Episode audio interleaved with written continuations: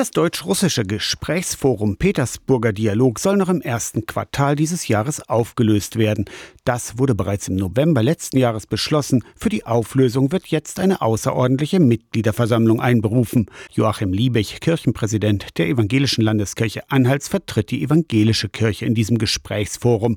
Er bedauert das Ende dieses Gesprächsfadens. Aber ich muss selber einsehen, dass der Dialog in dieser Form, zumal eben auch zustande gekommen ist durch den damaligen Kanzler Schröder und den immer noch Präsidenten Putin, dass eine Dialogform dieser Art mit diesen Unterstützern keine Zukunft haben kann.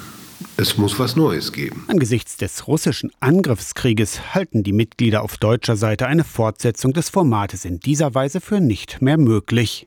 Während die russische Seite, und das merke ich auch in der Arbeitsgemeinschaft Kirchen, zu der ich ja dann im Besonderen gehöre, die russische Seite versucht weiterhin sowas wie Business as usual, also wir machen einfach so weiter wie bisher zu betreiben, um damit zu dokumentieren, auch nach Innern in Russland ist alles gar nicht so schlimm mit dieser militärischen Sonderoperation. Joachim Liebig hofft aber auf ein neues Gesprächsformat. Und müssen dann die Kontakte, die es ja nicht nur über die Menschen gibt, mit denen ich jetzt immer zu tun hatte, sondern weit darüber hinaus, diese Kontakte müssen wir weiter pflegen. Das sind dann ganz andere Menschen. Auch solche, die sehr kritisch gegenüber der aktuellen russischen Politik sind. An evangelischer und katholischer Kirche werde ein neues Diskussionsforum nicht scheitern. Wir auf der Seite der Kirche haben uns vereinbart, wir machen das ja mit den katholischen Geschwistern zusammen, wir haben vereinbart, wir möchten ein neues Format kreieren, das auch wieder evangelisch-katholisch ist und suchen dann neue Partner. Sagt Joachim Liebig, Kirchenpräsident der Evangelischen Landeskirche Anhalts und Mitglied des Petersburger Dialoges zur Auflösung des Gesprächsforums